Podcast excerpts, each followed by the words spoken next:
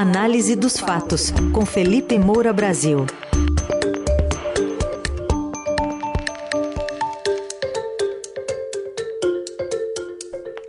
Felipe Moura Brasil já conosco. Bom dia, Felipe, tudo bem? Salve, salve, Carol, equipe da Eldorado FM, melhores ouvintes, sempre um prazer falar com vocês. Felipe, começar com essa manifestação do presidente Lula, algumas delas, né, durante essa passagem pela Argentina, hoje ele chega ao Uruguai, mas algumas tentações por, pelas quais ele passou durante a cúpula da Comunidade de Estados Latino-Americanos e Caribenhos. Pois é, Carol, o Lula, ele foi encontrar é, o atual presidente, entre aspas, na verdade, ditador é, cubano, Miguel Díaz-Canel, e ele foi encontrar o atual ditador da Venezuela, Nicolás Maduro, sucessor do Hugo Chávez. Os dois para os quais o Lula fez campanha, mandando inclusive vídeo para os venezuelanos, é, dizendo que votassem neles. E a gente sabe em que condições aconteceram aquelas eleições, houve uma repercussão internacional sobre é, abusos de poder que aconteceram por lá e, e, onde não tem é, ninguém realmente independente com autonomia para evitar é, que o chavismo permaneça no poder de uma maneira muitas vezes fraudulenta, né? É, o que é bem diferente das alegações rasteiras que a gente vê por aqui no Brasil.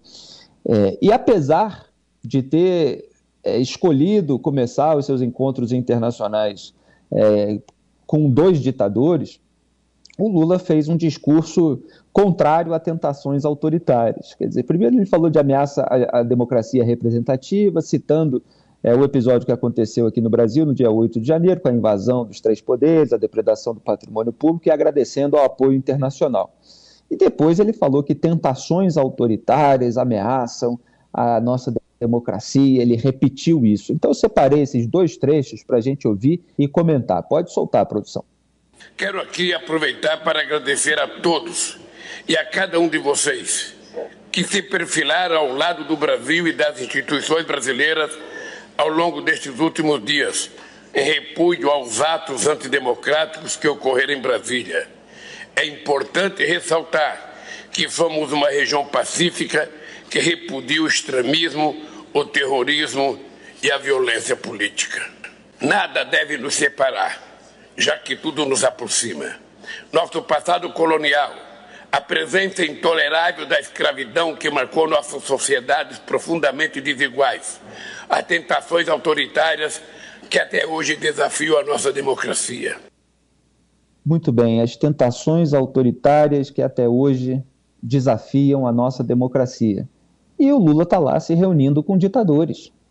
Ele está aqui é, se defendendo contra as tentações autoritárias desses vândalos, ao mesmo tempo em que afaga ditadores aliados. E aí é até curioso, porque vem o assessor especial da Presidência da República para Assuntos Internacionais, o Celso Amorim, e diz que não é nosso papel é, emitir qualquer tipo de repreensão a Cuba por violações aos direitos humanos. Quer dizer, o papel dos brasileiros é aquele ao qual eu me referi ontem, que é, é custear o financiamento de ditaduras que dão calote no Brasil, como Cuba e Venezuela. Já falei, para a construção do Porto de Mariel e Cuba, o Brasil emprestou 656 milhões de dólares. Para a expansão do metrô de Caracas e a ponte sobre o rio Orinoco na Venezuela, o Brasil emprestou 1 bilhão 507 milhões de dólares. E Cuba e Venezuela deram calote no Brasil até hoje devem 529 milhões de dólares no total ao BNDES. Lembrando que o dólar está mais de cinco reais, né? Então você faz essas contas aí, é, dá entre 2 bilhões e meio e 3 bilhões de reais. Então esse é o papel é, dos brasileiros, porque o Lula afaga esses ditadores ao mesmo tempo em que faz um discurso contra tentações autoritárias. Veja, os é, bolsonaristas que invadiram o Congresso Nacional, o STF, o Palácio do Planalto, eles, a eles pode ser atribuída tenta, uma tentação, porque eles queriam ali um golpe de Estado, um golpe militar, para chegar ao poder, e, no entanto, eles não conseguiram concretizar esse sonho. Agora, os regimes que o Lula apoia os ditadores que o Lula faz, eles não têm tentações autoritárias, eles têm o exercício diário do autoritarismo em regimes de exceção. Vai fazer uma manifestação simples contra o governo em Cuba para ver o que acontece. Basta ver o que aconteceu, por exemplo, em julho de 2021. Há diversas reportagens ainda que podem ser procuradas na imprensa sobre famílias é, que ficaram absolutamente devastadas porque simples manifestantes não fizeram o que esses bolsonaristas fizeram de invadir três poderes, de depredar patrimônio público. Não, estavam se manifestando contra o governo, dizendo abaixo a ditadura. Eram, esses sim, manifestantes democráticos. Agora, o que, que faz lá? O governo cubano reprime, reprime, depois acusa até de crime de sedição, é, que é a sublevação contra qualquer autoridade constituída, é revolta, é motim, é perturbação da ordem pública, desordem. E esses, essas pessoas podem ser condenadas até a 20 anos de prisão. Então, assim, é isso que acontece. Vai fazer manifestação na Venezuela, como várias que a gente viu acontecer e eu cobri ao longo de anos nas minhas colunas. Você às vezes é, tem uma reação armada com tiros que não são nem de bala de borracha, não. Inclusive, eu criticava aqui a esquerda mais radical brasileira, que às vezes provocava PM aqui em protesto e depois filmava simplesmente a reação do PM atirando bala de borracha ou jogando é, gás lacrimogênio, e é claro que é preciso avaliar cada caso. Eventualmente, se pode recorrer a esse tipo de, é, de, de ferramenta, é, se tiver, evidentemente, uma justificativa legítima. E às vezes você, há um, você tem um abuso é, da força policial. Agora, eles se calam sobre as milícias motorizadas do chavismo que atiram, de fato, em manifestantes. Atiram é, com bala de verdade, arma de fogo. É, e aqui é toda uma, uma confusão, uma celeuma sobre armas de fogo. Então não tem coerência esse lado da esquerda que o Lula acaba incorporando é, dentro do seu discurso. Então, assim, é, é, é uma hipocrisia muito grande, é um duplo padrão imenso. Ele sempre recorre ao discurso de não, nós temos que respeitar a autodeterminação dos povos. E a determinação dos brasileiros que não escolheram ficar é, pagando é, com o Tesouro Nacional, o Fundo de Garantia de, de Exportação, que BN, ao qual o BNDES recorre porque tomou calote de ditaduras de Cuba e de Venezuela. Então essas ditaduras elas oprimem o povo. O sujeito ao mesmo tempo posa de defensor do povo enquanto faz lá afago.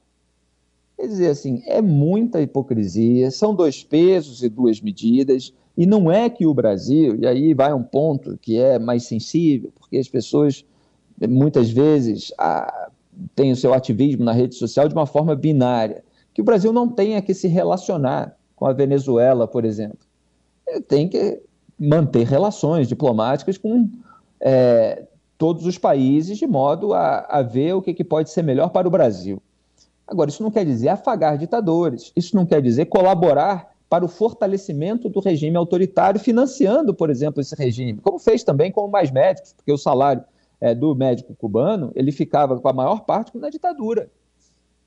É, então, assim, ou você faz um tipo de relação que tem um viés crítico, ou você acaba, para fazer a relação, é, exigindo certas contrapartidas, certos, é, certas inclinações a um caminho é, democrático, que de repente pode ser resolvido em médio e longo prazo, com pressão internacional, com pressão de grupos é, integrados de países, que é o que o Lula está pregando. Então, precisamos ter toda essa integração. Então, não dá para você ficar repudiando e posando de vítima de abusos antidemocráticos no seu país, enquanto você afaga ditadores de outros países. É, é lamentável que o Brasil continue nesse caminho é, e que o Lula é, não mude nesse sentido. Mas é isso, é a natureza dele. Bom, outra questão que eu queria tratar contigo é sobre uma fala do presidente Lula na Argentina. Ele disse que o impeachment de Dilma Rousseff foi um golpe de Estado. Essa declaração foi contestada por diversos juristas ouvidos pelo Estadão. Foi enquanto, enquanto ele estava lá com o presidente Alberto Fernandes. Um desses juristas ouvidos pelo Estadão foi o próprio ex-ministro da Justiça, Miguel Reale Júnior, um dos autores do pedido de impeachment de Dilma. E a frase dele é: Houve um processo regular previsto na Constituição, tendo a OAB Federal também entrado com igual pedido em face do desastre da recessão que jogou o país na miséria. O PT entrou com mais de 100 pedidos de impeachment contra a FHC. É uma narrativa que não ajuda o país agora. Lembrando que o jurista apoiou Lula no segundo turno né, da eleição, mas também foi o autor do pedido de impeachment. Bom, isso é um escárnio, né? É um escárnio. E a gente vê o Supremo Tribunal Federal agindo dessa maneira é, bastante incisiva é, contra pessoas que é, defendem é, um golpe nas redes sociais ou fazem qualquer tipo de estímulo direto ou indireto. E aí você tem um presidente da República que, fora do Brasil, numa agenda internacional, está atacando o próprio país, dizendo que o próprio país é, cometeu um, um, golpe de Estado para derrubar a, a, a, sua sucessora, né, naquela, naquela outra ocasião em que o PT teve no poder. Então também há dois pesos e duas medidas. Quer dizer, não vai haver nenhum tipo de responsabilização desse presidente da República que faz campanha contra o próprio país no exterior. É claro que o processo de impeachment ocorreu de uma maneira absolutamente legítima. Que as pessoas tenham uma opinião contrária ao impeachment é uma coisa, que acusem golpe de Estado já é de uma gravidade muito maior. Isso é coisa de propagandista, que faz filme, que é, publica livro, que é, faz é, videozinho em rede social, que é, faz aí essas postagens para tentar reescrever a história. E o Lula está usando o seu cargo de presidente da República para tentar reescrever a história e para tentar limpar toda a sujeira do petismo. E não foi só fraude fiscal, foi é, esquema de corrupção também, foram esses apoios financeiros, inclusive a ditaduras, além de é, retóricos.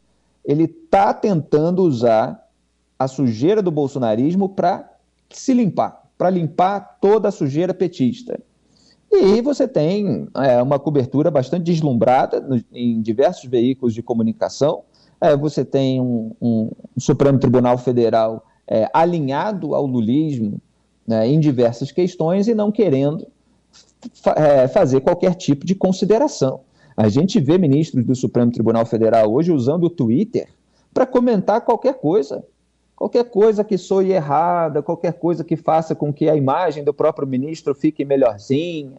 Né? Há um monte de escândalos aí envolvendo ministro do Supremo, mas eles não perdem a oportunidade de posar de pessoas lindas e maravilhosas na rede social. E aí um presidente da República fala uma barbaridade dessa sobre um rito que foi comandado pelo então presidente do STF, Ricardo Lewandowski, indicado por ele próprio, Lula.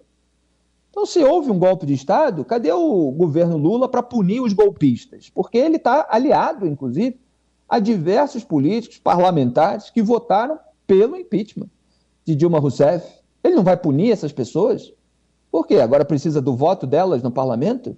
Precisa de base de apoio para o seu governo?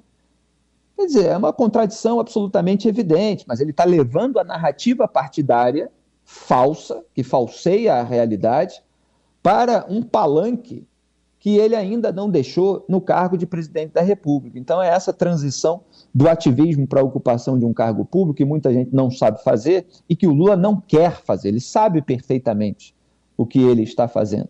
Mas ele continua fazendo, porque ele se sente protegido, ele se sente blindado. Então, assim, o único golpe que foi cometido ao longo do processo de impeachment foi cometido por Ricardo Lewandowski.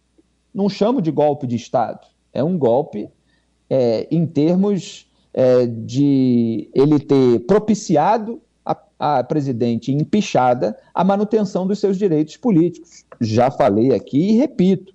Tem lá, aliás, eu vou tentar até é, trazer aqui o título da minha matéria na ocasião, é, porque o Lewandowski tiraria zero numa questão é, da OAB, é, que era justamente sobre esse assunto.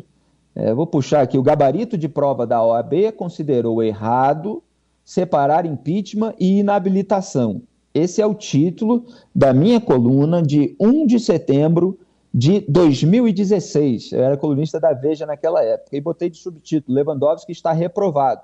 Então você tem lá um banco de questões e tinha lá é, a pergunta: no tocante à responsabilização do presidente da República assinale a alternativa, a opção correta. Né? É, e aí tinha diversas opções, e o gabarito mostra que o que o, o que o Lewandowski fez no rito de impeachment era considerado errado.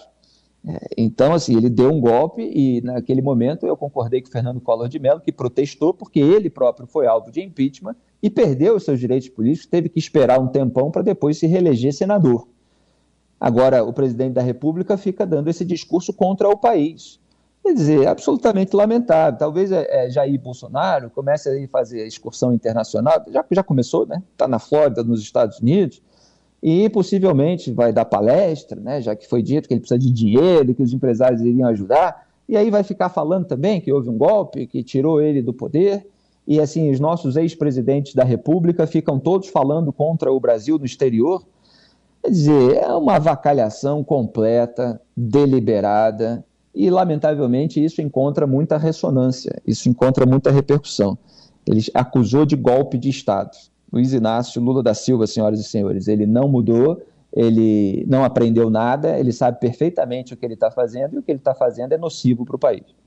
Felipe Moura Brasil, todos ah, os dias, né, de segunda a sexta aqui conosco, e a coluna que também está disponível no podcast Estadão Notícias já já, no podcast do, dos colunistas da Rádio Dourado e também no YouTube, na TV Estadão.